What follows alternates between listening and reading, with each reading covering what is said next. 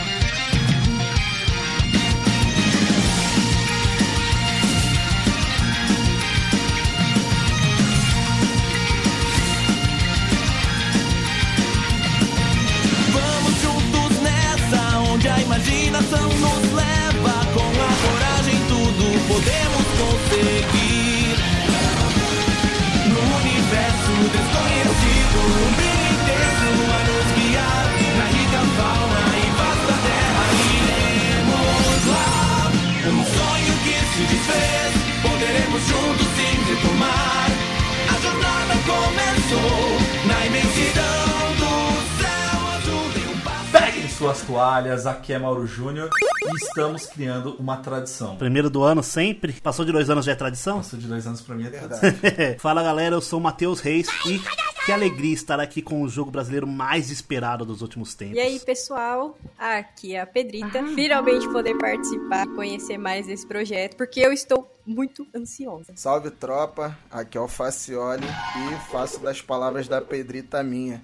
Felizmente não pude estar na primeira entrevista, mas agora eu tô nessa e vamos pra cima. Pra mim é sempre uma honra estar com esses caras aqui. Não, mas você tava no período de experiência na época, Facial. Você não tinha sido efetivado ainda no, podcast, no passeio de Não, eu não tinha entrado ainda, pô. Eu entrei em cara. março só. Verdade. Aí- mas velho. eu tava escutando, como um bom fã do podcast, eu tava sempre lá escutando. É, o Facioli é o fã que virou integrante. É verdade. Nice. Bom, eu sou o Bag e vamos ver se eu vou ser demitido da Caramelo Games depois dessa entrevista por ter falado demais.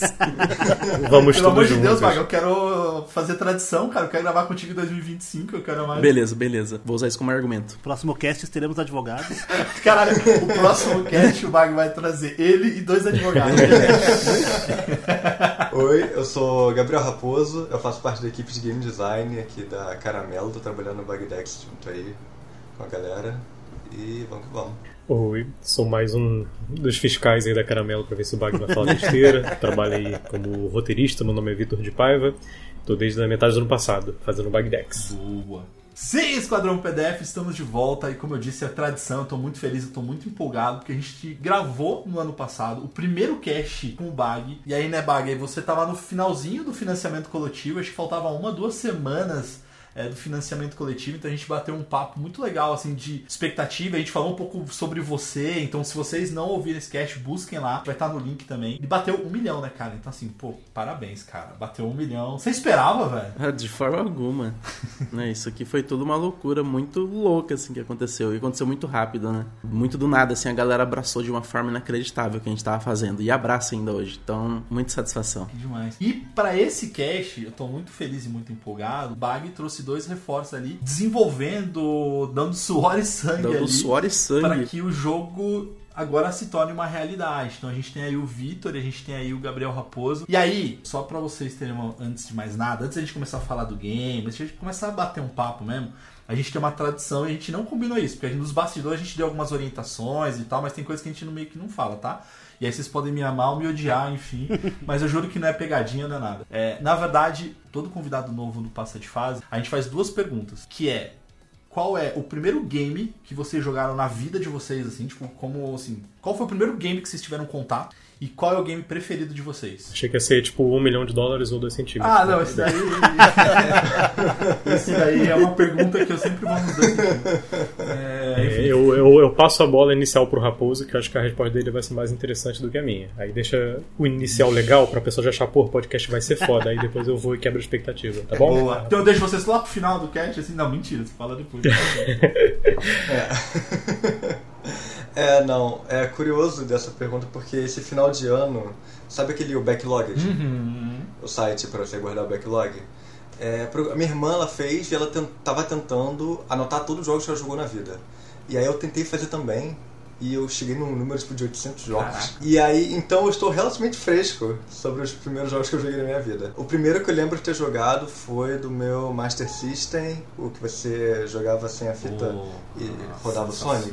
Então o. Sonic dali, ou o Sonic dele ou, ou o Rei Leão, mas provavelmente o Sonic. Cara, você começou com Rei Leão e não ficou traumatizado com jogos, você trabalha com isso hoje. É, é porque eu faço de casa Literalmente na força do ódio. Entendi. É, agora é na força do ódio.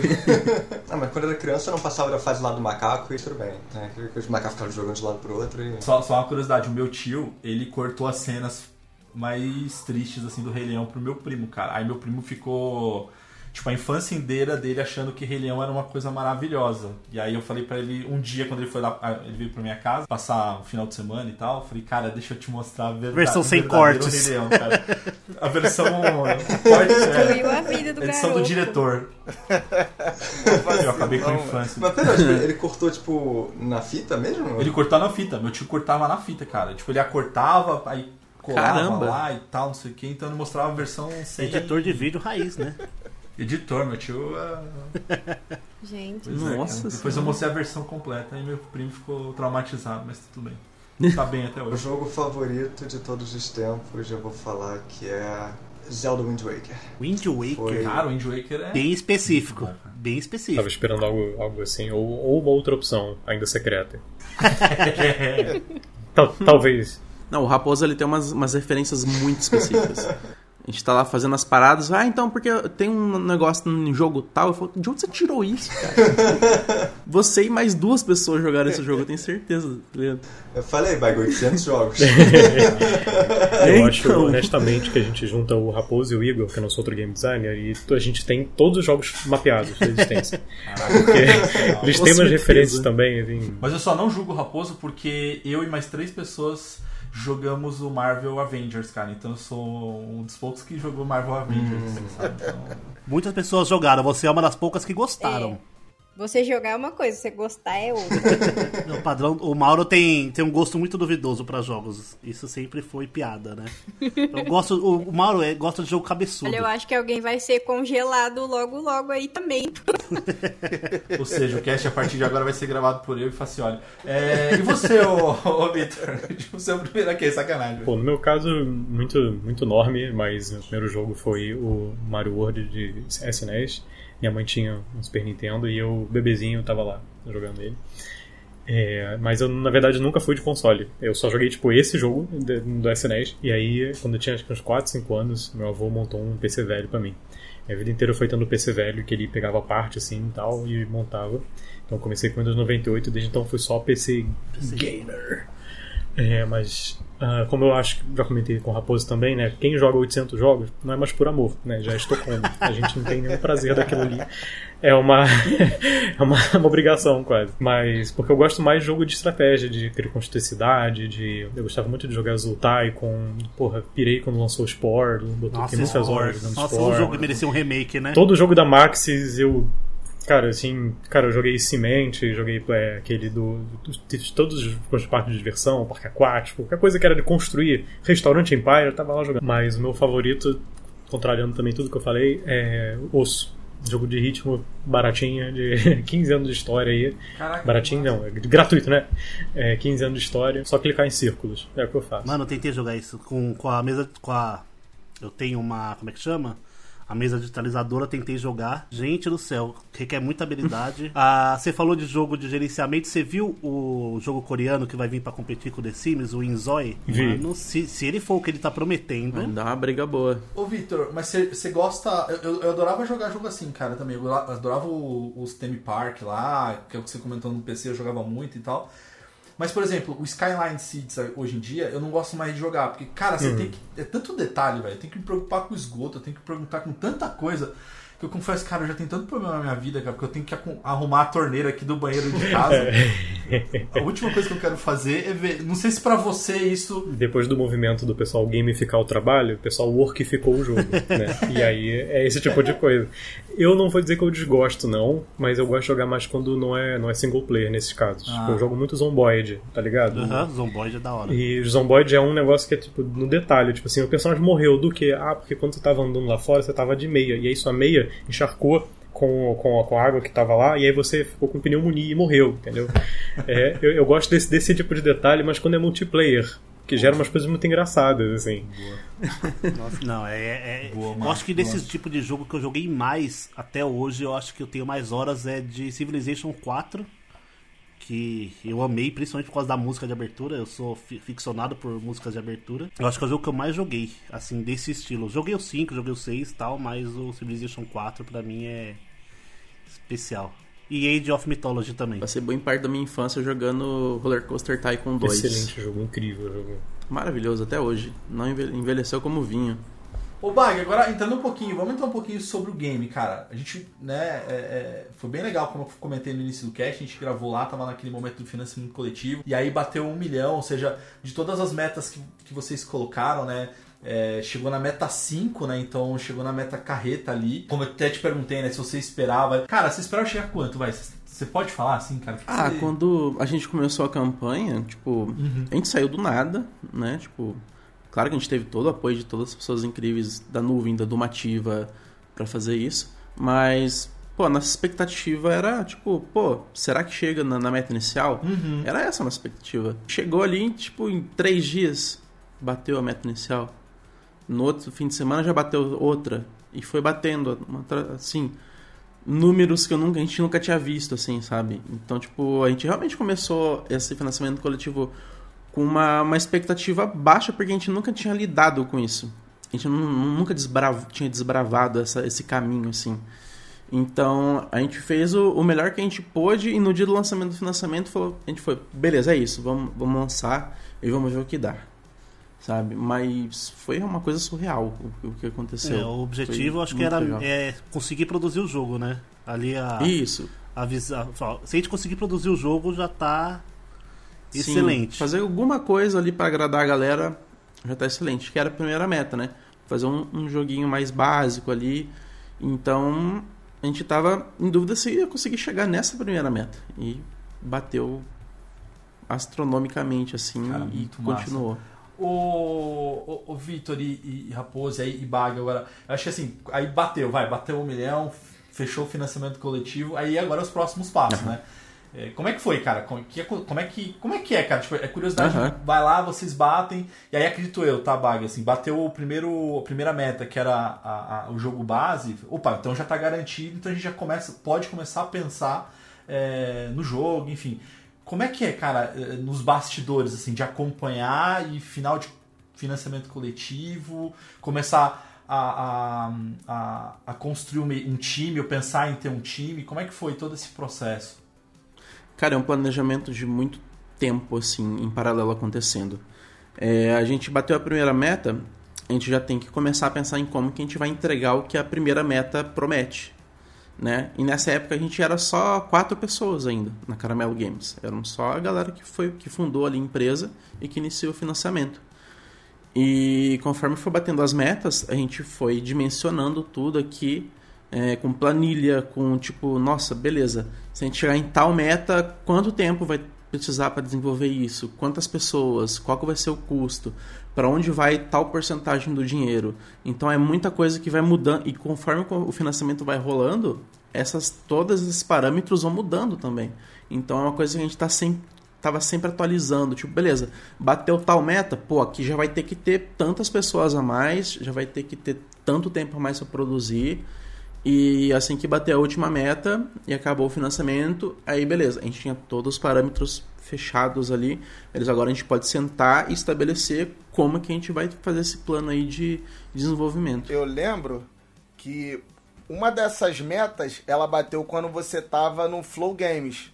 Não foi? Você tava com o Marcos Castro lá, eu tava te Uhum. assistindo e uma das metas bateu. Então, pô, foi uma Uhum. parada que aconteceu assim muito rápido, mas assim, meio que é, dava pra esperar assim um pouco, assim, que pelo menos umas duas metas bateria porque, pô, cara, é um jogo que tem tudo pra ser incrível, pô.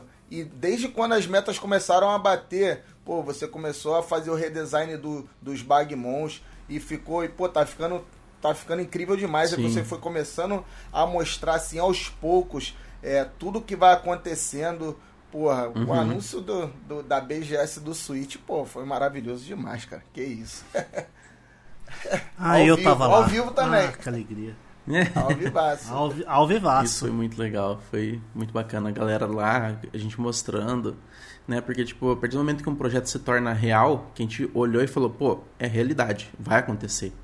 Aí a gente tem que começar a trabalhar que nem louco para poder fazer isso de forma oficial, entre aspas, né? Que até, até antes de começar a campanha, o projeto não era nada. Ele, ele era um fanart do Twitter e é isso que eu fazia ali, no meu tempo livre né? A galera engajava, mas eram só PNGs de ilustrações, sem pretensão nenhuma, sabe? A partir do momento que a gente fez a campanha, que ficou uma parada que solidificou a ideia, e agora a gente tem essa obrigação com mais de 14 mil pessoas, e mais as que vão adquirir ainda por frente, né? Cada vez chega mais pessoas conhecendo o projeto, aí é outra história. Eu sei que o projeto de vocês envolve muito o fol- o folclore brasileiro, né? A cultura do Brasil como um todo. E eu, como professora, não posso deixar isso passar. Tipo, de onde veio esse start? Tipo assim, meu, a gente precisa mostrar isso e valorizar isso de alguma forma. Qual foi a inspiração pra vocês de tentar trazer isso e reforçar isso pra galera? Porque é muito difícil você trazer a molecada, por exemplo, Pra entender o que que é o folclore brasileiro e tentar explicar, tipo, cara, a nossa cultura, ela é interessante, ela é legal, vale a pena você conhecer, sabe? E pô, o jogo é um ponto de partida muito legal pra puxar principalmente a molecada. Então, qual foi o start de vocês pra falar disso? Uhum. É, o Victor pode complementar com, com mais detalhes sobre isso, mas começou porque, tipo, a partir do momento que eu vi que a galera começou a consumir os desenhos que eu tava fazendo e começou a engajar, eu vi o poder educacional que esse projeto tinha. Porque eu comecei a receber, não foi do nada, eu comecei a receber feedback de professor falando: "Ah, eu tô usando seus desenhos na sala de aula". Eu falei: "Como assim? Pera aí, tipo, tá indo pra esse lado, sabe? Furou essa bolha". Então, é realmente uma, um dos pilares que a gente tem nesse projeto é trazer esse tipo de informação. E é uma coisa que eu particularmente gosto muito de fazer. Em todo o trabalho que eu faço, não só Bagdex. Né? Hoje eu faço muita coisinha assim, tipo, ah, quem, são os inventores brasileiros? Vou lá e desenho.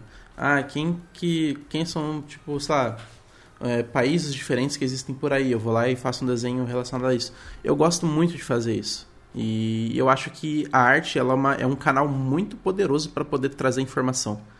Porque você não tá botando um livro com preto e branco só com letras na frente de uma pessoa. Você tá pegando no- em alguma coisa diferente dentro dela. Você tá despertando o lúdico dela e absorver conteúdo dessa forma é muito diferente, é muito mais poderoso. Assim, vocês é, podem não saber, tá? Principalmente você, Vitor e Raposo. É, o pessoal aqui me chama de tiozinho da locadora porque eu sou idoso, tá? Então, assim, eu sou o cara que eu jogava Atari, enfim. Eu já era criança quando eu jogava Atari. Então, assim, eu já tenho. Eu já era adulto quando eu jogava Atari. Não, também não, né, cara? Eu tava fazendo faculdade quando eu jogava Atari. É, Quando o Atari foi lançado. Mas brincadeira. Mas eu, uma, uma das coisas que eu, eu, eu tenho um, um, um hábito, eu tenho um hábito da leitura. Então, assim, eu gosto muito de ler. Então, às vezes eu faço meta de que eu preciso ler X livros por, por mês e tal, e tudo mais. Enfim, mas aí é, uma, é loucura minha. Mas no colégio, não foram os livros que os professores às vezes me, me- me obrigavam a gente a ler, né? Então, assim, Dom Casmurro, é... Lusíadas, Lusíadas. tá? cara, que maçante, eu tenho que ler isso, porque vai cair na prova, na atividade. E, cara, eu tive um professor que ele incentivava os alunos e ele levava Senhor dos Anéis, cara. E ele lia lá pra gente. E aí aquilo falou assim, cara, que maneiro, velho. E aí eu fui perguntar pra ele, ele falou assim, não, isso aqui é um livro e tal, não sei o que. E aí, cara, foi quando eu conheci Senhor dos Anéis, foi quando eu conheci o Hobbit, enfim. E, e- e eu lembro de, de eu espontaneamente, com 13 anos, aí vocês podem me julgar talvez, é, eu li um livro chamado O Muro, de Sartre, assim, sabe? Então, falando de exi- existencialismo e tal, não sei o quê.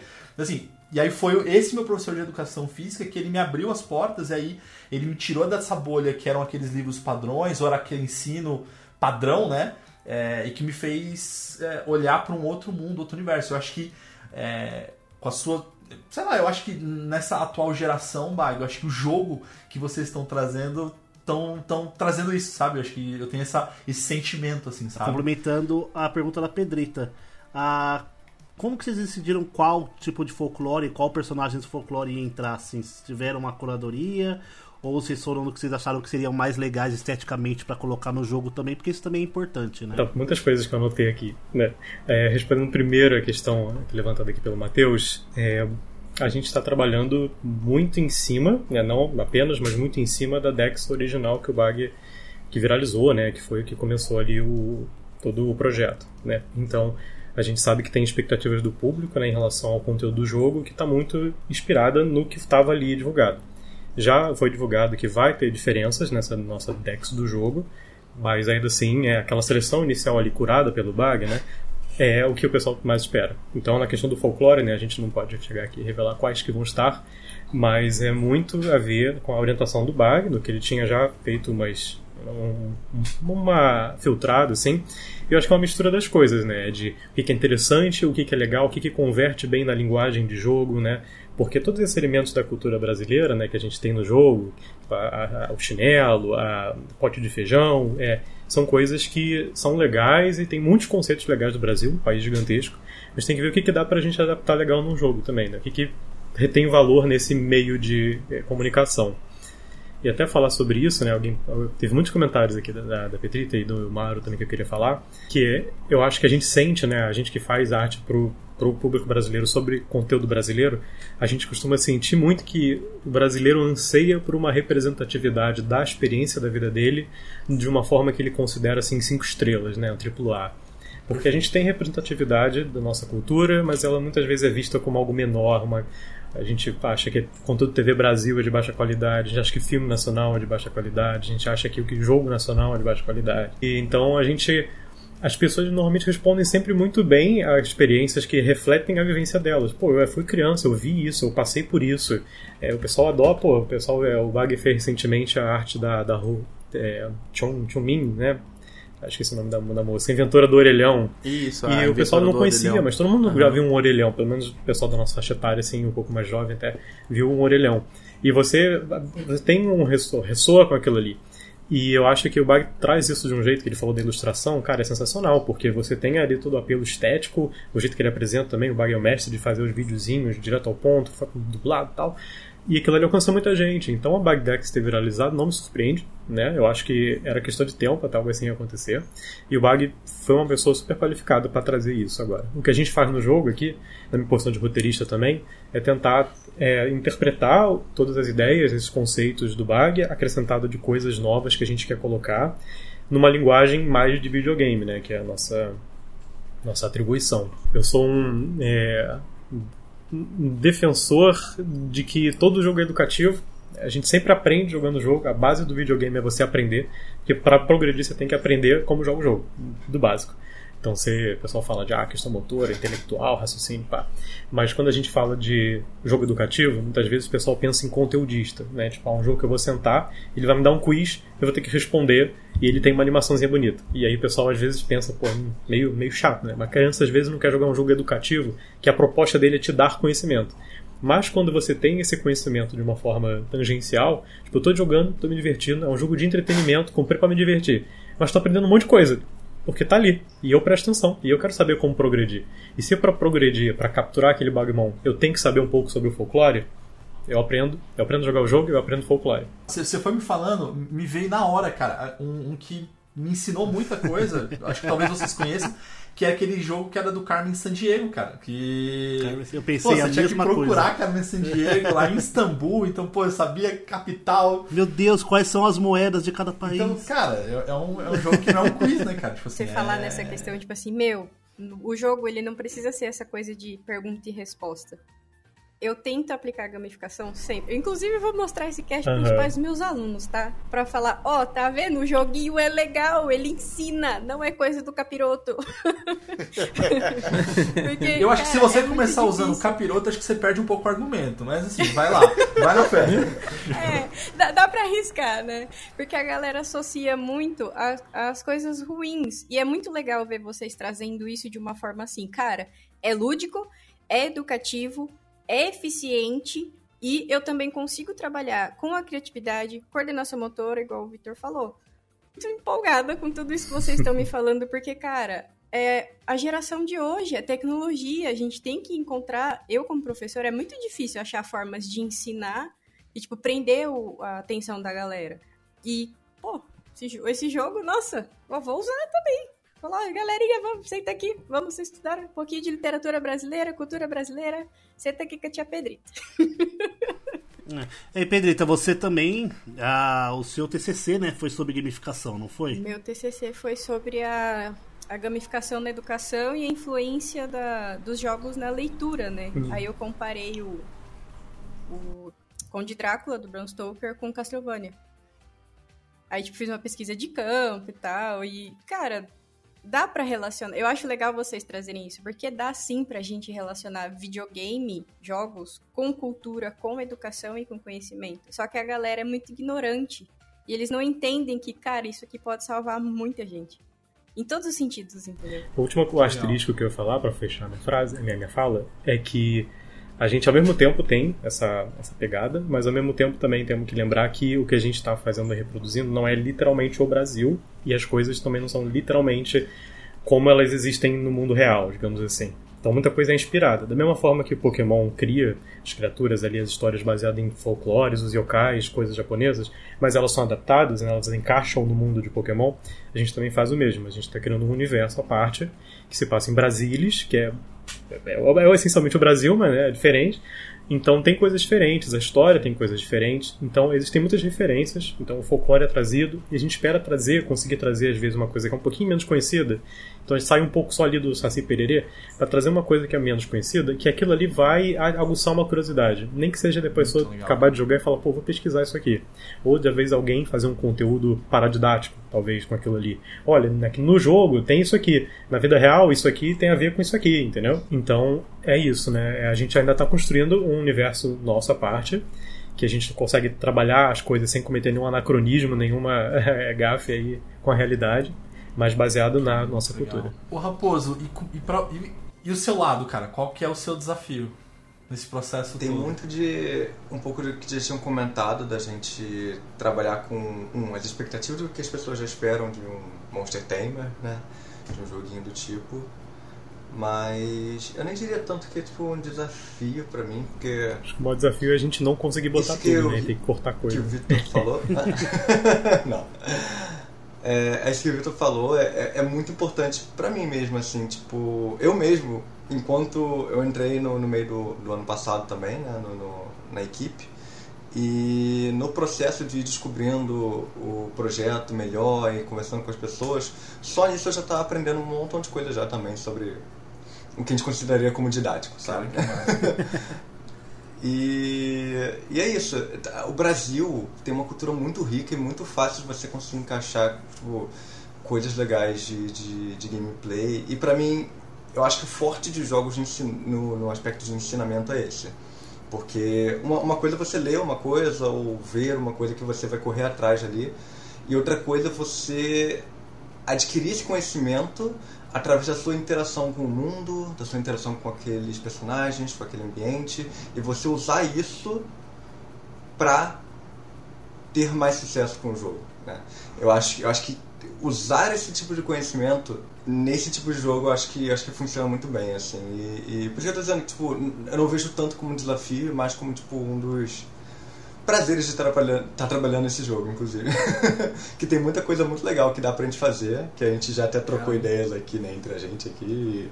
Eu tô bem animado pra gente executar e, e- e ver como a galera reage. Assim. Eu acho que, cara, esse é um desafio da vida, né? De a gente, todo É. projeto é a gente ter esse, achar esse equilíbrio, né? O, mas e aí também, o, o fala um pouquinho do seu, do seu. Eu acho eu queria ouvir um pouquinho. A gente falou bastante dessa questão de cultura, é, a gente acho que falou bastante coisa que eu acho que é bem legal, dessa importância. É, mas eu queria saber de vocês dois também, é, um pouquinho do, do, do papel de vocês, né, dentro do, do projeto como um todo ali. é, e o que vocês podem falar pra gente, né? Assim, é, quais coisas que vocês podem é, enfim, divulgar, enfim, o que, que Spoiler. É, spoiler no bom sentido ali, enfim, o que, que vocês podem trazer pra gente também. Essa pergunta que eu, que eu tô fazendo pra vocês é porque desde quando a gente começou a gravar, e aí o Bag foi um dos nossos convidados, mas no ano passado a gente também chegou a gravar com outros. é, foram nossos primeiros convites, assim, em 2023 e no finalzinho de 2022 a gente começou a trazer convidados pro, pro Passar de Fase. E 2023 foi o recorde, assim. Então a gente fez várias entrevistas, a gente fez entrevistas, né? a gente fez vários bate-papos com convidados especiais e a gente teve um foco muito grande é, em devs, em pessoas que estão ali nos bastidores, né, no desenvolvimento dos jogos. Então, sim, foi muito legal, porque o Facioli que trouxe isso pra gente também, então foi uma grande aquisição ali, é, a chegada do Facioli, porque ele, ele apresentou pra gente o Toso, que é um cara que trabalhou no, no grupo Omelete, enfim, é um cara incrível ali, um cara é maravilhoso, né? É, controles voadores, inclusive, a gente adora falar de controles voadores. É, Ai. joguinhos. Joguinhos gostosos demais, cara. É... Eu- eu- minha camisa tá aqui do lado. É, exatamente, a gente tá com uma camisa e tal. e aí, desde que a gente, enfim, o Facioli chegou no time e a gente conheceu também o Toso, a gente sentiu essa necessidade de, de ser um canal onde a gente pode também dar voz para essa galera é, que, cara, que faz um trabalho maravilhoso, sabe? Então, assim, perguntar para vocês, não só do jogo, que, que, que eu acho que é o, o, o, trabalho que vocês vêm fazendo, mas qual que é o papel ali de vocês, qual é o, o desafio, como é que vocês chegaram, enfim, acho que é, é legal e o que vocês podem dar de spoiler também. Falar por alto do como é que é o trabalho, assim, e um spoilerzinho que tem a ver com isso, mas que também não é tão um spoiler, é que dentro dos nossos conteúdos programados para esse ano, né, no nosso calendário de marketing, a gente vai ter um, alguns conteúdozinhos mais falando sobre dev, né? Então, a gente que a gente vai falar um pouquinho sobre como é que é o funcionamento assim da Caramelo, umas pílulas que estão já planejadas aí para serem soltas em 2024. Então, aproveitar o momento para cortar aqui falando para todo mundo seguir aí a Bagdex oficial em todas as redes e a Caramelo Games também. O Bag todo mundo já segue, não precisa falar isso. E mas vamos lá, É, falar de mim e depois o Raposo pode complementar com dele. É, eu entrei em meados do ano passado, né? É, quando a equipe, acho que se eu não me engano, foi o período que a equipe deu uma aumentada, né? Que botou umas pessoas mais para dentro. E o projeto ele estava no processo ainda da é, meio que no finalzinho de uma pré-produção, assim. Acho que talvez muitas pessoas fiquem um pouco assustadas de, pô, mas pré-produção, o jogo já estava no financiamento. Mas, tipo, é isso, né? É é tempo de trabalho, leva meses no projeto desse porte, e não dá para fazer isso sem a gente ter aí os recursos, né? E equipe. Então a pré-produção é botar, vou falar com game designers e roteiristas e artistas e programadores para entender o que, que a gente precisa, quais são os nossos recursos materiais aí. Então a gente ficou um tempo legal aí nessa pré-produção, planejando, e eu também, um dos chapéus que eu também visto na Caramela é de assistente de produção, para o nosso pessoal da equipe de produção. Então eu ajudo com a parte de organizar o projeto em metodologia ágil, assim, então Scrum, quem está familiarizado aí vai saber. E isso a gente, quanto mais tempo a gente passa na pré-produção, normalmente é mais sólido o restante do, do projeto, né? A gente está bem seguro das nossas certezas, dos nossos pilares antes da gente começar. Legal. E eu acho que a gente está bem sólido, sim. Então aí, boas notícias para todo mundo. É, e o último, os últimos meses, né, foram a gente fazendo o nosso primeiro grande é, chunk, nosso grande pedaço assim de entregas. Fiz teve muito trabalho, muito trabalho assim basilar que foi construído, então direção de design. A gente vocês viram que teve redesign dos Bagmons, então é, todo o pessoal às vezes sente falta, ah, que gostava do antigo. Tem pessoa que adora, pô, adorei os novos. Mas é, tem que entender que para jogo a gente tem que ter uma outra linguagem, né? Então, eles têm que ser feitos para pensados em animação. A gente já revelou que alguns, a animação de alguns, né? É, e da parte de, de roteiro, né? O meu trabalho ele é também ele é, é espaçado e dividido junto com toda a equipe. Então, a gente tem aí a cada período de tempo a gente tem mais tarefas para todo mundo fazer. Mas eu também as coisas são muito sob demanda às vezes, né? Tipo, a gente precisa trabalhar mais um conceito, né?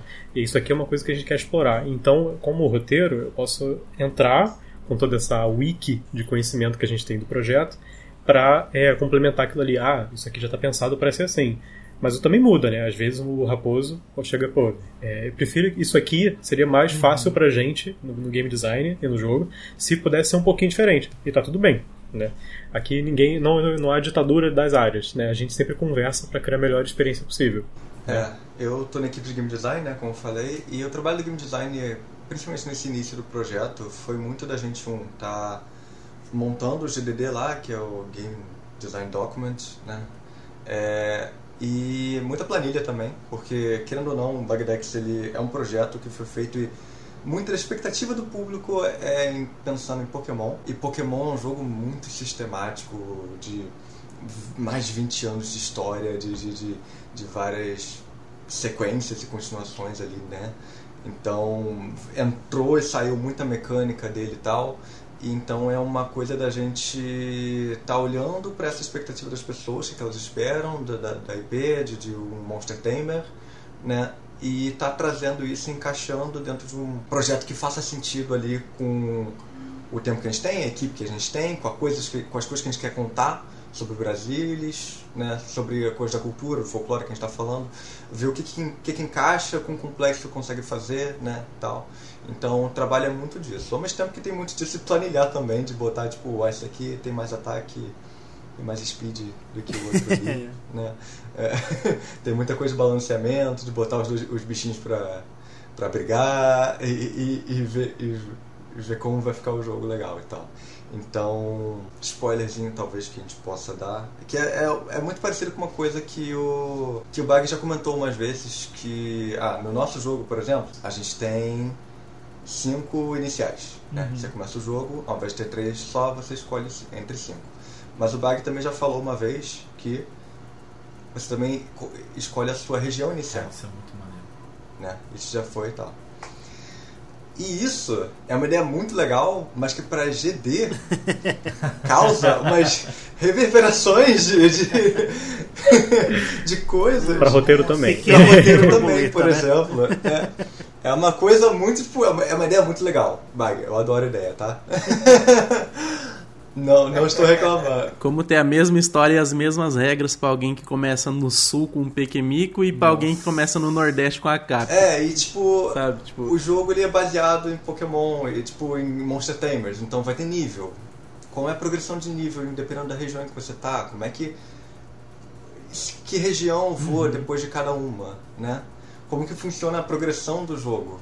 Como um todo, isso é um isso é um puzzle que a gente tem que resolver no desenvolvimento, que é gostoso, é um, um puzzle legal de fazer, mas que é, é uma coisa que exige bastante trabalho, assim. É uma coisa que exige bastante conversa, bastante balanceamento, bastante planilhamento e tal. Então, Porque, cara, o Brasil, é, eu falo isso porque eu- a minha vida CLT, na verdade, é é uma vida financeira, tá, gente? Então eu trabalho numa empresa financeira, tal, vida eu gosto, tá, chefe? Mas é, é, quando a gente fala de, de um, de um- de um- do Brasil, a gente tá falando de um, é um continente, cara, porque o tamanho do Brasil é um continente, né? É, então, assim, é, é culturas muito diferentes, é, é tudo muito diferente, assim. Então, é, eu já viajei o país todo, assim, também, quando eu trabalhei em outras, é, numa outra empresa também, eu dava treinamento, eu viajava pelo país. Então, cara, é impressionante. É, e, de fato, parece que você tá, muitas vezes, em outro país, assim. É, e aí, quando você fala desse balanceamento é, Raposo, pô, em algum momento das planilhas, assim, a, a, a, a região ela pode influenciar positivo ou negativamente algum dos Bagmons? Por exemplo, tá? Um, um Bagmon do sul, quando ele vai para uma parte do norte que é mais calor, assim. Não sei, tô viajando, tá? Ou talvez isso vai. Ou eu- talvez eu dei uma ideia que não poderia Não, ter dado e Sério? ferrou ainda mais o rolê, né, cara? Aí o Bag, ô, que legal, deixa eu anotar isso aqui. pô, bacana Ô, Bag, tu aí, cara. vazou a ideia pra ele? Ou eu falei alguma coisa que não, tipo, eu, eu, tô, eu tô viajando, se não puder Pô, a gente falar. conversou um pouco calma, antes de começar. Assim, é, como você falou, Brasil em si ele é muito diverso, cada ambiente e tal. Então, uma das coisas dessa questão de estar dividido em cinco regiões é, tá, quais tipos de biomas são mais proeminentes em cada região, né? Tipo, o que cada lugar é mais conhecido por, né? E aí, por os sistemas de combate de JRPG mesmo, que, que é como Pokémon segue, é, esse tipo de regra já vai funcionando padrão. Então, se você está num lugar que é muito ensolarado, tem lugares do Brasil que são muito ensolarados. A gente consegue encaixar uns efeitos de Sunny Day lá no, no- no combate, sempre que está no lugar e tal. É, então, só, só de usar os sistemas que as pessoas estão acostumadas do, do Monster Tamer, ao mesmo tempo que fala sobre a biologia e sobre como funciona o próprio Brasil, né, para as pessoas, acho que a gente já consegue ter uma coisinha parecida com essa assim. Não vou dizer que entra na planilha direto, mas a gente já teve, por exemplo, várias conversas sobre tipo, ah, não, no Sudeste a gente está querendo que tenha, tem que ter isso, né? Porque pô, Sudeste tem isso, sabe? Norte tem que ter isso, porque pô, Norte tem isso, sabe? A gente já teve essas conversas, a gente já teve tipo uma boa delineada assim legal do que do que a gente quer fazer assim de, de cada região. Certo, mas assim, é, é- é- complementando a pergunta do Mauro, que agora também fiquei curioso, claro, né? Porque eu sou um, um jogador de Pokémon assíduo, né? Essa gimmick de status de, de, de Battlefield ali, do. É, Weather, é o Weather, weather Effect. effect. Tem ali Sandstorm, Sunny Day, Rain e tal. Isso seria aplicável ali por região ou. Não sei se seria aplicável por região ou se teria isso no, no game ou não, né? Porque eu acho que essa que foi mais a questão do Mauro ali. Se cada região poderia ter um weather effect diferente, né? A gente tá tent... Um dos pilares do jogo é a regionalidade, né? As pessoas conseguirem se sentir, pô, minha região tá bem representada, né? Não só visualmente, então as casinhas diferentes, mas no sentido o, o- o jeito de jogar, os personagens, a vivência, o que os itens, tudo ali, né? Então, assim, é, dá para talvez dizer de que não é tão simples quanto cada região tem o seu weather, né? Acho que, que isso reduz um pouco a escala do jogo, né? O Brasil é imenso, né? Um subcontinente aí, e a gente está buscando formas de conseguir passar essa dimensão de, poxa, é um lugar grande, que você está explorando um lugar, né? Você- Você faz viagens entre os lugares, assim, grande. Então, a gente ter só, tá, pô, no Nordeste, apenas um weather effect ia ser muito redutivo nesse aspecto. Mas a gente tem aberto um leque de possibilidades de weather effect que, como a gente também consegue saber né, numa batalha em qual região você está, pode ser que faça uma influência, talvez, como tipo, ah, talvez mais suscetível a ter um weather do que o outro. Isso é uma possibilidade. Então, só respondendo também ali, é, é um spoilerzinho que a gente está pensando sim, tem um sistemazinho de weather, né? como, como falou ali. É, a gente quer. É isso, que gente, isso que eu estava falando, a gente trabalha muito dentro das expectativas do que as pessoas esperam desse projeto também, né? Mas ao mesmo tempo que a gente quer modernizar bastante coisa Sim, também. e esse é um dos maiores desafios, eu acho, do projeto. É. É, porque a galera tem uma expectativa do que o projeto seja, né? Então, o nosso desafio é como fazer um Monster Taming que seja diferente de Pokémon. Porque o nosso projeto não é um Pokéclone, Perfeito. nem de longe, assim. Mas, ao mesmo tempo, o que, que a gente não pode deixar de ter para as pessoas que estão esperando que seja, porque é inevitável ter pessoas que esperam que seja um Pokéclone, tinha gente esperando que fosse uma Hack Room. então não dá para julgar as pessoas que estão esperando isso. É, então, como que a gente escolhe quais mecânicas entram, qual que sai, qual que pode modificar tanto, qual que não pode modificar muito. Então, acho que esse é um dos maiores tipo, desafios do projeto, é fazer esse, esse balanceamento, assim. É. Mas, e ao mesmo tempo, a hora que a pessoa for jogar, ela ter ali reconhecimento do que ela tá jogando, tipo, pô, isso aqui eu conheço, porque eu já joguei muito. Mas ainda assim é um jogo diferente, ainda assim passa uma experiência diferente.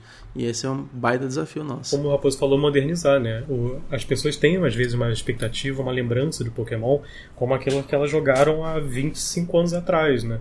E é uma coisa que a gente entende que às vezes é o core do design, mas às vezes tem, não é mais feito. Às vezes nem a própria franquia Pokémon faz as coisas que as pessoas lembram da nostalgia, entendeu? Então a gente é isso, é o balanço. O que, que é esperado, o que, que a gente consegue trazer uma nostalgia positiva, né? Porque também é um sentimento que é muito legal do jogador sentir, sentir, poxa, que gostoso, estou lembrando da minha infância. Imagina como é que é daqui a 20 anos as crianças que estão jogando agora Bagdex, como elas vão se sentir com o jogo, entendeu? Mas modernizar, mas saber que é um jogo que está para ser lançado para PCs atuais e consoles da geração atual, sabe? É a expectativa do público. E é uma coisa difícil de fazer também, porque. Especialmente difícil nesse caso, porque Pokémon, a série Pokémon especificamente, é uma série muito clássica, né? Já. Então ela já tá, tipo, mesmo os jogos mais recentes, eles tentam fazer umas brincadeiras aqui e ali, sei lá, no Legend Arceus eles inventaram ali uma coisinha ou outra ali de Strong Type e umas coisas assim e tal, mas em geral ele ainda é uma coisa muito que trabalha dentro dos moldes que estavam ali presentes desde o, dos primeiros jogos, né? Mas você vê até mesmo a própria Game Freak tentando inovar umas coisinhas aqui e ali, tentando puxar umas coisinhas novas ali e tal. Então é, é isso, é, é não só eu, o, o resto da equipe de design também, a gente tem jogado tipo jogos, outros. A gente tem jogado os Pokémon recentes também, mas também tem jogado uns, uns outros JRPGs mais recentes também, né? É, então tudo, tudo se junta aí nessas coisas, porque os, os JRPGs atualmente, principalmente, principalmente em 2023, saíram alguns que estavam muito já bem atualizadinhos assim, em várias coisas, né? Então é, eu joguei aquele Sea of Stars esse ano, muito legal, muito bonito. E ele tem várias coisas assim que quebram um pouquinho algumas coisas que você espera de, de um JRPG clássico, mas que tá ali legal e tal. É, então, é, é, é esse desafio aí que a gente está tentando fazer. Então, acho que é que passe esse sentimento que a gente jogou ali, jogando Pokémon Yellow, Gold quando era criança e tal, mas modernizado. me dá um sentimento, é, ouvindo vocês, e é um sentimento muito gostoso, muito legal, conversando contigo desde aquela primeira, aquele bate-papo, depois do nosso encontro na BGS e tal. Eu acho que você acho que até comentou isso na, no stand da nuvem, né, quando vocês estavam anunciando lá que ia ter para Nintendo Switch. É, acho que um dos principais perguntas que você recebia era sempre assim: ah, mas a Nintendo vai te processar porque é um Pokémon, porque é um Pokémon, que é um hack ruim e tal, não sei o quê. É, e aí, tá, ouvindo vocês, assim, desde aquela época já, acho que desde o primeiro bate-papo, desde quando vocês de fato anunciaram, fizeram financiamento coletivo e tudo mais, me dá um sentimento muito de que é, é, é, vocês têm muito assim referência, isso é um fato, porque, enfim, é, tá na fala, tá no projeto, enfim, tudo mais. Mas eu acho que eu, tô, eu, eu sinto muito de assim, a gente tá, vocês estão subindo um patamar, sabe? Do, do, do que é o que a gente já conhece, assim, do que é esse mundo de que seja Pokémon e tudo mais. E, e um sentimento que tá me, me, me- me- um sentimento que me, que me veio assim batendo um papo contigo e acompanhando vocês é que essa pergunta, Baigo, acho que você ouve, acho que talvez até hoje você escuta isso nessa perguntinha da galera. É, eu acho que com o lançamento do jogo é, ele vai quebrar e eu vejo o, o, o game de vocês quebrando uma barreira de que não é um clone mais, porque a gente tem vários outros ali, né? E vocês, na verdade, criando um gênero. Eu não sei se é gênero a palavra, tá? Mas eu acho que é criando um, um novo patamar para esse para isso, sabe? Eu acho que é o sentimento que É uma me traz, vertente sabe? de Uma Monster vertente, Tame, é, né? Eu acho que é muito isso que me traz, cara, um sentimento. E é um sentimento gostoso, assim, sabe? De que tá saindo do Brasil, enfim, de pessoas fodas, assim, tipo, conhecendo vocês, sabe? É, é basicamente isso mesmo. É, felizmente, hoje em dia, a gente tem muitos Monster Tame diferentes saindo, assim. É, no próprio Brasil tem vários projetinhos que a galera tá também correndo atrás. É, a gente tem vários exemplos aí de outros projetos que também saíram recentemente. Cassette Biches, Tentem, tipo, todos eles são do mesmo gênero que é o Monster Tame. Mas cada um deles tem ali a sua peculiaridade, tem ali a sua, a sua forma de ser, tem sua identidade. E é isso que a gente está buscando. A gente quer que a Bagdex seja isso, seja um projeto que relembre as, as pessoas de onde a gente veio, né? Qual história que a gente quer contar, qual que é o gênero do jogo, mas também que seja lembrado por ser o que é, né? Por, por essa identidade, por essas coisas diferentes que a gente quer contar. O Mauro falou até sobre nova vertente de Monster, de Monster Tame e tal, e até sobre, ah, será que a Nintendo vai processar e tal. Essa semana de gravação lança o Early Access do Power World. Tô ansiosíssimo. Se Power World não levou processo da Nintendo, É, a gente tá safe. que os caras met, os cara meteram um Team Charge AK-47. E o que, que vocês estão achando desse Power World? Eu tô bem no. Mano, pra você, eu achava muito meme, mas agora eu tô bem no hype. Eu viu? tô muito hypado pra jogar isso aí. Pra ver que é. Mano, fala, gente, é de verdade, vai Eu tô sair. bem curioso. Sim, sim. É que é muito, é muito um folclore, né? Tipo, falar sobre isso, né? De que, ai, Nintendo vai processar. Né? Eu Mas sei, é, eu sei. quando a pessoa pesquisa um pouco mais a fundo sobre isso, ela vê que, cara, existem tantos Monster Tame. E Pokémon nem foi o primeiro. sabe? sim. Foi o que fez mais sucesso, obviamente. Isso é inegável. Mas desde a época dos anos 2000 ali já tinha Digimon, já tinha Monster Rancher. Sabe? E não só nos jogos, no anime. Shin então, tipo. Shin Megami Tensei. Ah, mais recentemente Sim, os sim. Yokai Watch da vida, né? Também. Então tem tanta coisa por aí. E, e é mais entender mesmo que é um gênero, né? E ninguém é dono de gênero de jogo. Então, quando uma, uma- uma empresa faz um, um jogo de um gênero e cria ali seus personagens, suas histórias, o seu contexto, tá tudo certo, tá tudo bem, sabe? Como foi assim pra vocês é, terem que refazer os bagmons assim?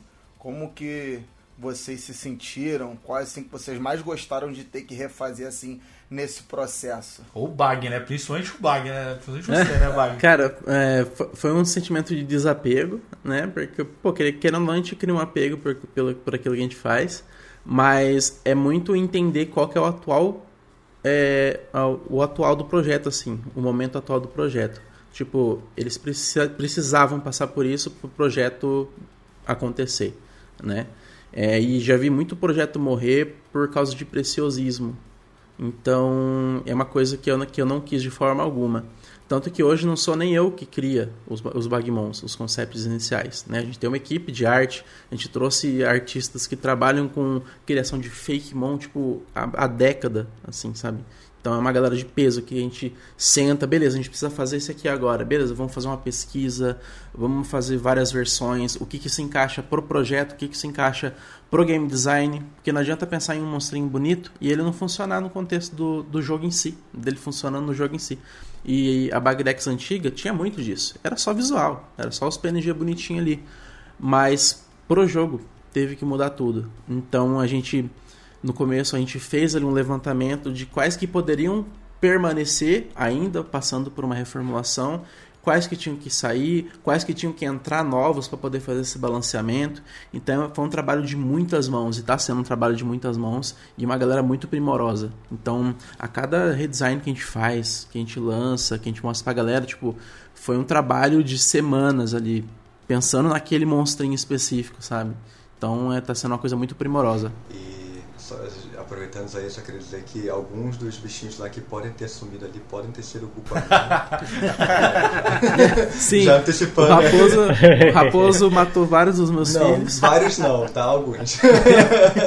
Eu vou até marcar você, tá? Quando a gente for, assim que a gente terminar essa gravação pra postar aqui com vocês e tal. Aí eu marco você e aí depois eu deixo, depois quando lançar o cast, enfim. Raposo vai acordar amanhã com uma multidão pra enfurecida na frente da Eu casa dele. sabia em quem mirar o ódio. Ma- ma- Mandar umas, cart umas cartinhas de amor.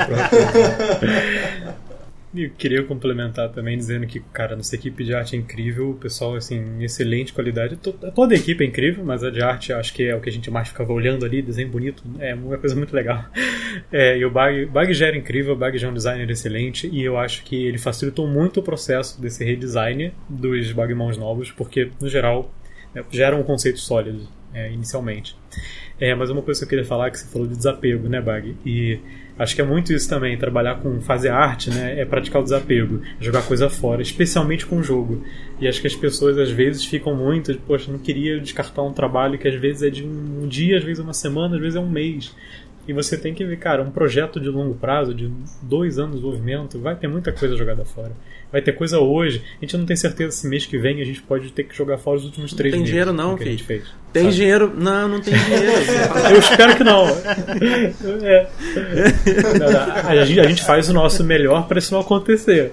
Com O certeza. bom é quando a gente não sabe. É. Mas pô, especialmente, trabalhar. especialmente o processo de conceituação do- dos, dos mons, né? Assim, quando a gente estava começando ali o primeiro sketch, assim, como é que vai ser, né? Seja redesign, seja um inédito. E a gente faz vários testes e, pô, mas na verdade tinha um negócio aí, então joga tudo fora e faz de novo. E sabe? E é isso, né? É jogar coisa fora para ficar bem legal pra É sobrar. refinar, na verdade, né, Vitor? Acho que é refinar, né? Sim. Acho que o grande processo é o refinamento do que vocês construíram, né? Sim. Tem algum Bagmon que vocês ficaram muito tristes de ter que fazer redesign? Tipo, ah, esse, esse vai ter que fazer também. Nossa. Pô, o Poxa. Raposo quebrou minhas pernas, velho. Esse? Fala, Wagner, fala. Pode, pode revelar.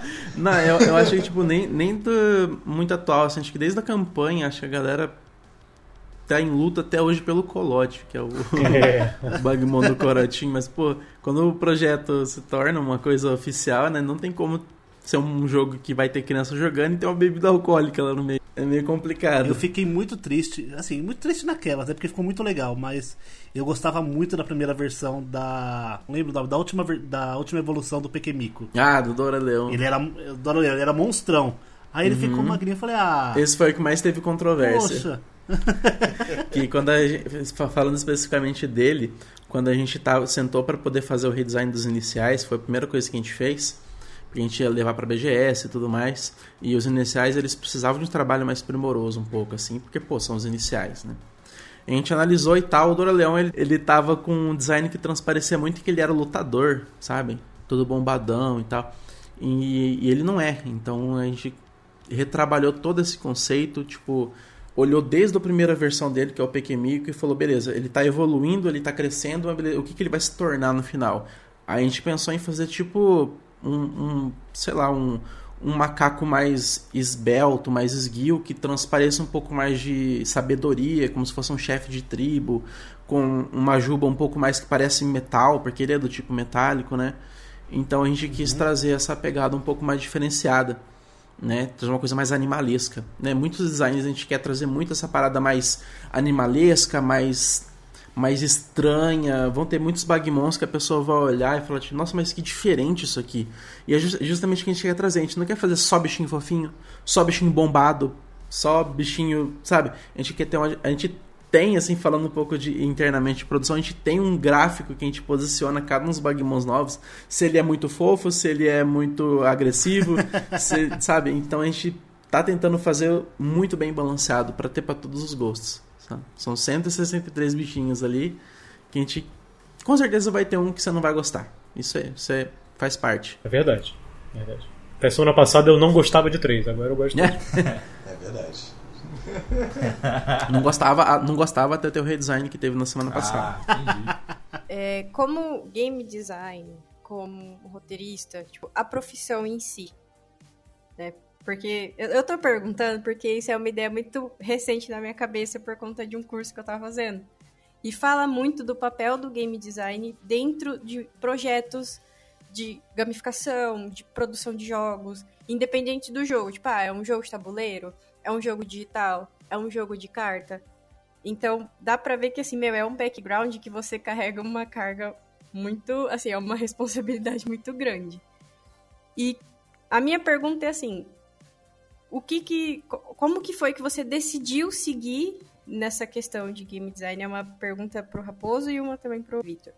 Tipo assim, cara, o que que deu na cabeça de vocês? Porque assim, eu já trabalhei com TI e eu desisti. então assim, o que que deu na cabeça pra, pô, cara, eu quero ser um game designer e eu vou montar um projeto, eu vou levar isso a fundo e, cara, eu quero ser um roteirista, eu quero fazer parte disso, eu quero ir a fundo disso.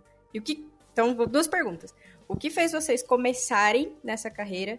E, claro, o que, que motivou pra vocês chegarem no ponto de fazer esse projeto do? É, antes, antes de eu trabalhar na Caramelo e antes de, de eu até trabalhar, antes que antes eu, eu ainda trabalho também com o Vitor, né, em, em outra empresa também. Mas antes disso tudo eu fazia um trabalho de, eu fazia Lone Wolf, gente chama, né, que era tentar fazer jogo sozinho, maluco lá. E aí nesse processo eu aprendi a programar para fazer jogo, aprendi a desenhar para fazer jogo, mas meu, minha vontade sempre foi fazer game design mesmo, assim. É, mas, para ser sincero, quando eu comecei eu não sabia exatamente o que era game design. eu, eu achava que game design era uma coisa. E aí, eu, com, com o tempo, eu fui descobrindo, com- no, no processo de fazendo o jogo sozinho e aprendendo as coisas, eu fui descobrindo o que, que era exatamente game design, né? Mas, é, qu- quando eu era pequeno eu ficava fazendo fasezinha em, em papel e coisa assim, tipo, ah, inimigozinho aqui, coisinha assim e tal. Ficava, tipo, desenhando como se fosse uma fase de um joguinho, assim tal. Então, começou comigo assim, pessoalmente. E aí, com o tempo, eu fui fazendo jogos individualmente, fui criando, trabalhando em, em outras empresas, com outras pessoas, me juntando a grupos, né, e tal. E aí, no processo, a gente, eu fui descobrindo exatamente o que era game design e... Agora, por que que eu sigo nessa área?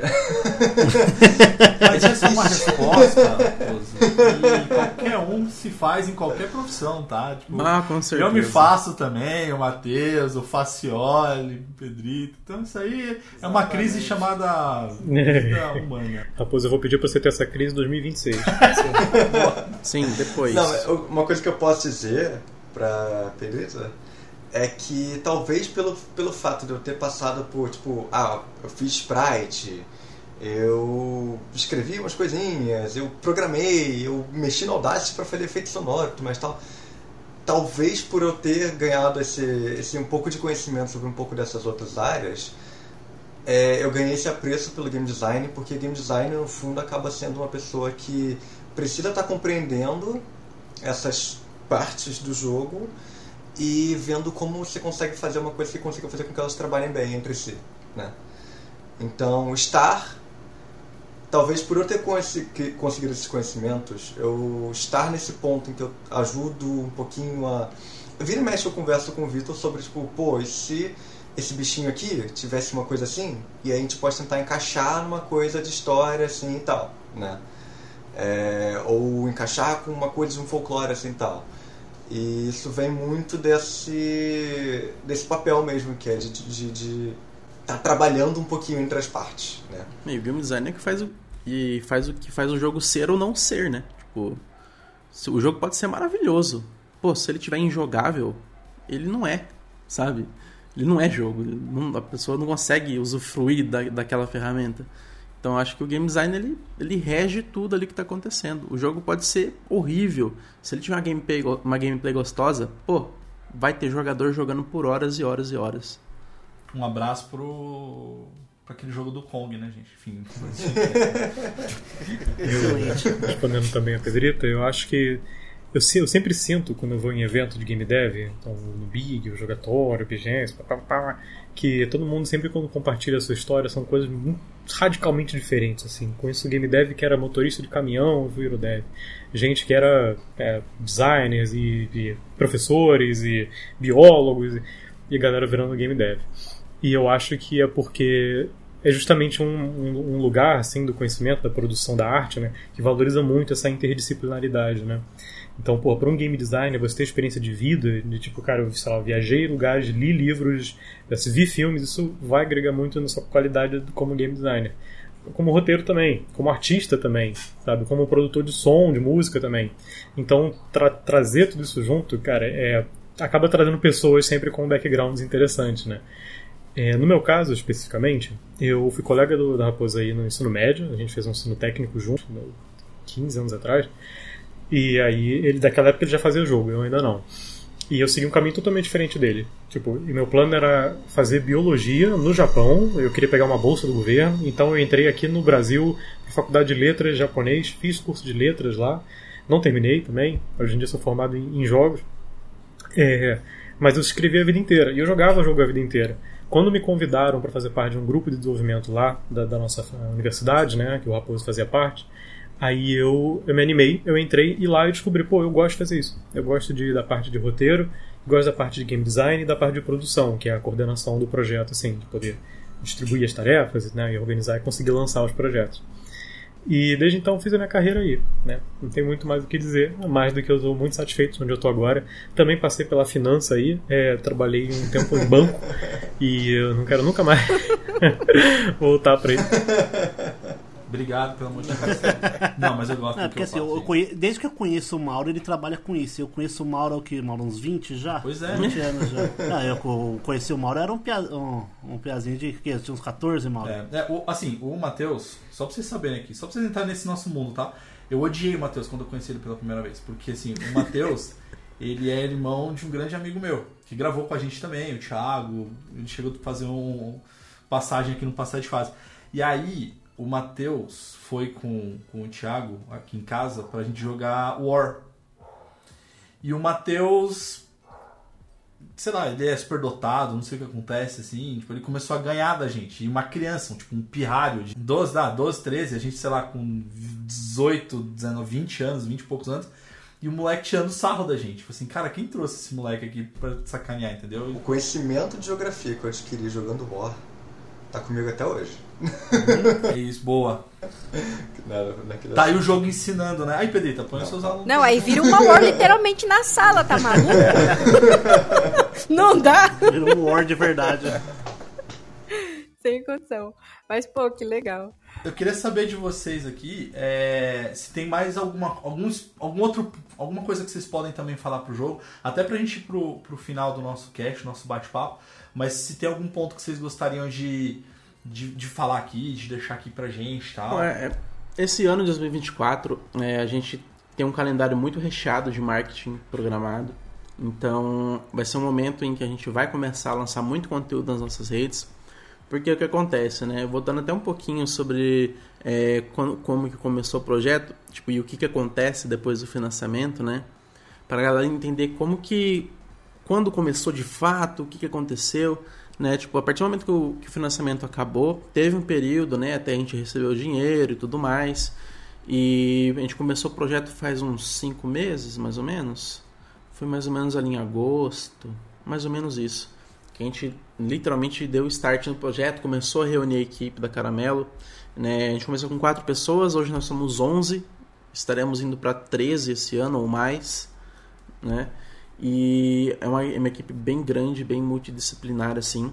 Né? E, e, e também pra galera ver que tipo, não sou eu que estou fazendo o jogo. Muita gente fica me cobrando, Bag, cadê o jogo? Né? Tipo, ah, eu posto uma ilustração diferente. Ah, mas e o jogo você não tá fazendo? Tipo, gente, não sou eu que estou fazendo o jogo. É uma equipe, eu faço parte da equipe, mas enfim. É, e a gente tá, nesses primeiros meses, foi muito de pré-produção, né? Estabelecer os alicerces do que a gente está construindo. Né? É, é muito legal fazer esse comparativo com uma planta de uma casa mesmo, porque acho que dá para entender bem. Né? Antes de fazer todas as colunas, as paredes, pintar, deixar bonito, precisa ter um bom alicerce. Então, e ainda mais um projeto robusto como esse, né? E a gente está fazendo tudo do zero, todos os sistemas, toda a parte de balanceamento. Então a gente tem que ter muito bem estabelecido essas bases para aí sim começar a construir sobre ela. E esse primeiro período, ele não é muito visual. A gente não pode sair mostrando as coisas para as pessoas, né?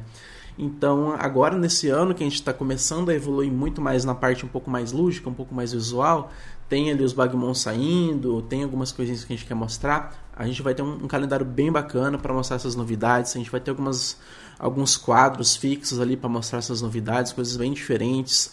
Então, é, esperem muitas novidades esse ano, que é que é o período que a gente começa a mostrar mesmo e pode começar a mostrar esse tipo de coisa. Falando em mostrar, assim, eu, Matheus, como eu já disse, eu sou aficionado por aberturas, né, de, de games e animes e afins.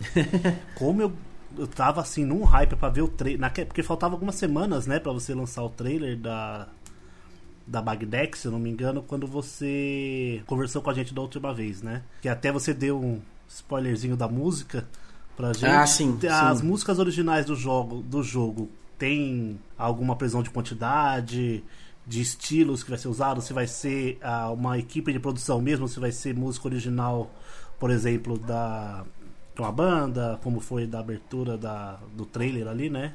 Do tema. A gente vai ter uma equipe para produzir isso, e aí vai ser a Domativa que vai produzir, porque a Domativa, eles são experts em música. Tipo, antes deles serem uma empresa de jogos, eles eram uma Sim. empresa, eles eram uma banda, né? Então, todos os jogos deles são musicais e tudo mais, então eles se propuseram a fazer toda a parte sonora do projeto. E a gente quer muito trazer, tipo, regionalidade, trazer, tipo, cada região ter a sua própria set list de música. A gente não tem ainda detalhes sobre quantidade, mas com certeza a gente vai trazer uma coisa bem bacana. É assim, eu sou muito crítico com música de jogo. Assim, o 90% dos jogos eu tiro a música pra jogar, porque eu não, não suporto música de fundo se a música não for muito boa. E, gente, o que eu tenho. eu acho que eu tenho todas as versões da música da. Da, da Bagdex no meu Spotify. Todas. Inclusive entrou na minha, na- nos mais ouvidos de 23, entrou o tema de Bagdex. Naquela abertura é incrível mesmo. Ah, era engraçado, eu ouvindo no carro, assim, brisando, Pô, cantando loucamente na estrada. eu tô, eu tô lá, eu tô lá lavando a luz e eu fico pensando, pá, de cada vez. Ah, pode escrever. Pô, a versão piseira é boa demais. É muito bom, é muito bom. Acho que o recado principal é esse que o Bag passou hoje, que a gente vai estar com muito conteúdo novo esse ano. A gente está com um calendário bem recheado de novidades. Então, pedido para todo mundo, por favor, segue as redes aí, cara, Bagdex oficial e da Games Caramelo. E acho que é isso, assim, o, o que deu para falar a gente está falando e tendo novidade a gente vai continuar falando. É, quero agradecer também pela, pela oportunidade de estar aqui, para o Bag também de ter convidado né, a participar do Bag de cá. Espero que a gente se encontre em eventos futuros também, para uma ideia presencial e cobrar a cerveja que vocês nos prometeram. Eu gosto Não, de gente pode- assim, pode com me boa cobrar. memória. Eu, eu sempre. É, eu, é, eu só reforço sempre pra me Isso. cobrar, porque minha memória é péssima. E aí não é, não é porque eu esqueço de maldade, é porque eu esqueço mesmo, tá? Eu sou um idoso já, então eu esqueço. Então, assim, pode falar que eu vou lembrar, foi uma hora aquela cerveja que você, que você cobrou, enfim, tá garantido. Eu não bebo É, cerveja, e- mas eu posso comer um amendoim. Não, pode ser. Não, aí pega um suco, pega outra coisa. Pode ser uma outra bebida ali, vai, não tem problema nenhum. A gente faz pela preferência. Ô, Vitor, eu vou aproveitar e vou abusar, porque como você falou da, da- da- que você é, queria ir pro Japão e tudo mais, é, cara, não tem nada a ver, um parênteses muito rápido agora, Alt, mas, assim, famoso quero Alt tatuar- Tab, né? Alt Tab, é, o que a gente tem muito Alt Tab no cast também. Mas eu quero tatuar, e eu vou tatuar provavelmente na próxima semana já, é, reestruturação em japonês. Porque faz parte da minha vida, que eu venho me reestruturando e tudo mais, e no meu trabalho também, que é o que eu mais faço na minha vida. Eu sou de RH, sou da financeira, mas eu sou de RH. É, Eu achei na minha cabeça, eu fui lá, pesquisei e eu achei o que, que é reestruturação em japonês. Mas se você puder validar pra mim, só pra não ser pastel de frango. é... Só pra não ser tipo gaivota assada. Beleza. Aí eu vou te mandar daqui a pouco aqui no chat, mas você só me confirma se é, se é realmente reestruturação. Ô, Vitor, se for gaivota assada, por favor. Ia ser muito de engraçado. Fazer tatuagem. Apesar de que assim, eu vou tatuar em japonês, estão me perguntando por que eu tô tatuando em japonês. Porque se me perguntarem o que significa, eu vou falar que é paz, amor, prosperidade. Cada pessoa vai ter uma enfim, história. Cada pessoa vai ter uma história. Mas de fato eu quero ter reestruturação aqui na, no meu braço, assim, marcado. Mas é só pedir essa sua ajuda aqui. Mas pelo amor de Deus, que não seja Alt tab de volta.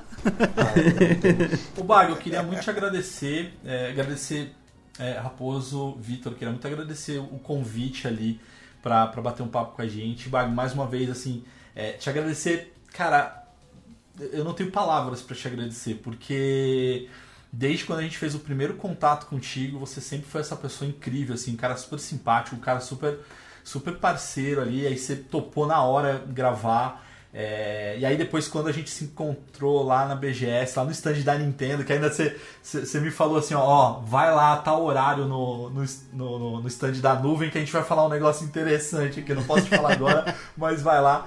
E foi muito legal porque a gente, quando a gente- nós somos em time, né? Então tava eu, o Facioli, a Pedrito, o Matheus, a gente tava todo mundo lá fazendo a cobertura da BGS. E aí teve um momento em que a gente se dividiu, né? Então. Ah, inclusive eu preciso te contar isso, Vago. Você é culpado por uma queda que eu tive é, na BGS, mas tá tudo bem. É, eu já te perdoei, você nem sabe que eu te culpei e eu já te perdoei. Mas a gente se dividiu ali pra fazer a cobertura, aí tava é, é, a Pedrita fazendo ali na parte de, de lojinhas e tudo mais, o, o, o Matheus ficou no stand da nuvem e eu e o Facioli a gente foi pro corredor indie, porque a gente se dedicou, inclusive, por isso que esse é, por isso que a gente quer reforçar cada vez mais esse ano o, o passar de fase, né, Facioli? Porque a gente é, é, é, desbravou todo o corredor. Então, assim, a gente bateu um papo com todo mundo, a gente experimentou todos os jogos ali, foi muito legal, foi uma experiência. E isso é culpa do Facioli ali, ele que me incentivou, ele que trouxe essa, essa Pô, pegada que ali. da hora. Eu já estive lá duas vezes, já estive no corredor indie duas, du- por duas vezes na BGS. Cara, é legal. maneiríssimo, cara. É maneiro. Tanto que a gente nos cast, a gente até brincou e, e- e- ficou reivindicando, porque eu acho que não pode ser mais avenida, tem que ser estrada, tem que ter um espaço maior, assim, pra galera. Eu acho que tem que ter uma valorização ainda mai, maior, assim, pro, pra galera. E aí, eu, eu tava lá com o Facioli, a gente lá no, no estúdio, no, na Avenida Indy e tal, eis que o Matheus manda mensagem. Galera, o Bag tá entrando no palco. Vem pra cá agora. Até porque a gente queria te entregar a camiseta também, te agradecer e tudo mais. Aham. Cara, a gente foi correndo. Então foi o Facioli com a esposa dele correndo ali, eu atrás deles e tal. Meu Eis Deus. que tem aquela parte onde a galera tá vacinando, botando não sei o quê. Aham. Enfim, tinha um negócio de luz no chão, né? Um degrau. Tinha um degrau, Ah, tinha uma luz. parada no. Eu simplesmente chutei aquele negócio que foi parar praticamente no outro lado, assim, do. do- da BGS, cara, e caí, assim, tropecei pra caramba. Facioli não me viu mais, eu só fazia assim, ó, vai, vai, uma hora eu chego. Eu cheguei todo capengando ali, mas enfim, é, foi por sua culpa, tá, Bago? Mas tá tudo bem. Nossa senhora. Mas de novo, cara, é só te agradecer, cara. Você sempre foi um cara super parceiro. E aí, quando eu te mandei mensagem também, é, essa semana, eu falei, putz, deve estar super corrido. A gente assim. tava pensando em gravação ali em fevereiro, março, assim, quando tivesse É. tempo ali. Eu falei, ah, vou. Eu vou perguntar pro Bag. E você foi super disponível de novo, assim. Você, você foi mais uma vez parceiro. Mais uma vez, te agradeço demais. Quem tá ouvindo o cast, cara, segue todas, todos os links. A gente vai, vai, vai colocar todos os links aqui da Caramelo. Vamos colocar aqui da Bagdex Oficial, do próprio Bag. É, Vitor, você também, é, é, Raposo, se vocês quiserem, coloquem aí o, o, o, o perfil de vocês, assim, pra galera seguir ali. É, então, o que vocês quiserem, acho que vale. A gente vai querer divulgar cada vez mais, gravar com vocês cada vez mais. O que vocês puderem, o que vocês quiserem contar com a gente ali para divulgar, de fato, contem muito com a gente. E acho que é mais isso. Acho que é mais agradecer vocês pela participação. Pô, a gente que agradece, cara. Pra, pra gente é sempre um prazer poder estar falando sobre o que a gente faz aqui. E ainda mais com vocês foram super queridos com a gente em todas as oportunidades, assim. E, e a gente tá sempre disposto a estar aqui, porque é, a gente tá fazendo isso das nossas casas aqui. É um sonho que a gente compartilha de poder fazer o que a gente faz. E, tipo, a gente precisa botar a nossa voz, assim, no mundo. Então, canais como vocês são muito importantes para o que a gente está fazendo. Acho muito legal isso, acho muito importante. Toso é um querido também, então. Todos é. Sem, Ah, Toso, cara, ele é incrível. sem ressalvas. Incrível demais, pô, você é um mano talentoso demais. Só tem a te, só tem a te desejar sucesso, cara. Pro Vitor e pro Raposo, eu quero tirar uma dúvida muito grande agora, cara. Vocês por acaso são da Garou Studio? Positivo. Sabia, mano. Porque eu vi o Buick ali atrás de você. Ali, ali, ali, ó. Eu falei, cara, vocês, vocês que desenvolveram o Astro Pig? Estamos desenvolvendo o Cara, Astro Pig. Cara, irado. Eu tenho a demo dele no meu Ah, computador. Caraca, que porra. legal. Cara, ah, mano, pô, eu sou o cara, cara, eu sou discípulo de Lucas Tudo. É comigo mesmo. E, pô, conheci o jogo de vocês ano passado na GameNet, que não sei se vocês estavam aqui no Rio. Estávamos. Tava, tava, tava eu e o Igor, eu o- acho. o- Que é o outro game designer até da o- Caramelo também. Cara, irado demais. Tinha o, Ke- o Kent Leather Jacket, eu acho que é Isso. isso. É o da. É o, Que é tipo um Guitar Hero, que é O o, próprio cara dele. que faz as músicas. Pô, muito brabo, mano. É, eu, então, o Kent Leather Jackson eu comprei, eu tenho ele que ele saiu, só que o Astro Pig eu tenho a demo, tô no aguarde aí. Porra, cara, só parabenizar vocês também. Bag, baita contratação desses caras aí, mano. Pô, esses caras são, são brabo demais. Pô, só. Não, a gente vai a gente vai comprar a garoa inteira ainda. Cara, irado demais. já, cara. já tem três de Eu, nós cara, aqui. desde os primeiros 10 minutos eu tô com isso na cabeça. Falei, cara, será que esses caras aí eles são do. Ou é só um simpatizante igual a mim? Mas aí vocês falaram que trabalharam junto. Eu falei, cara, brabo demais. Pô, só parabenizar vocês aí. nossa mano. equipe é. hum, Sou, sou suspeito pra falar, mas nossa equipe é incrível. Galera, acho que é isso então. Mais uma vez, muito obrigado. Quem, ouv- quem ouviu até aqui o cast, mais uma vez, muito obrigado. Segue a gente também lá nas redes sociais, então passa de fase. É, em qualquer outra, é, outra rede social também podem seguir, mas a gente fala bastante com a galera através do Instagram. E Bag, mais uma vez sucesso até 2025 e até o próximo Passa de Fase Cast. Uhul. Tchau! E espalhem a palavra. Vamos juntos nessa, onde a imaginação nos leva. Com a coragem, tudo podemos conseguir. No universo desconhecido, um brilho intenso a nos guiar na rica fauna. Um sonho que se desfez, poderemos juntos sim retomar. A jornada começou.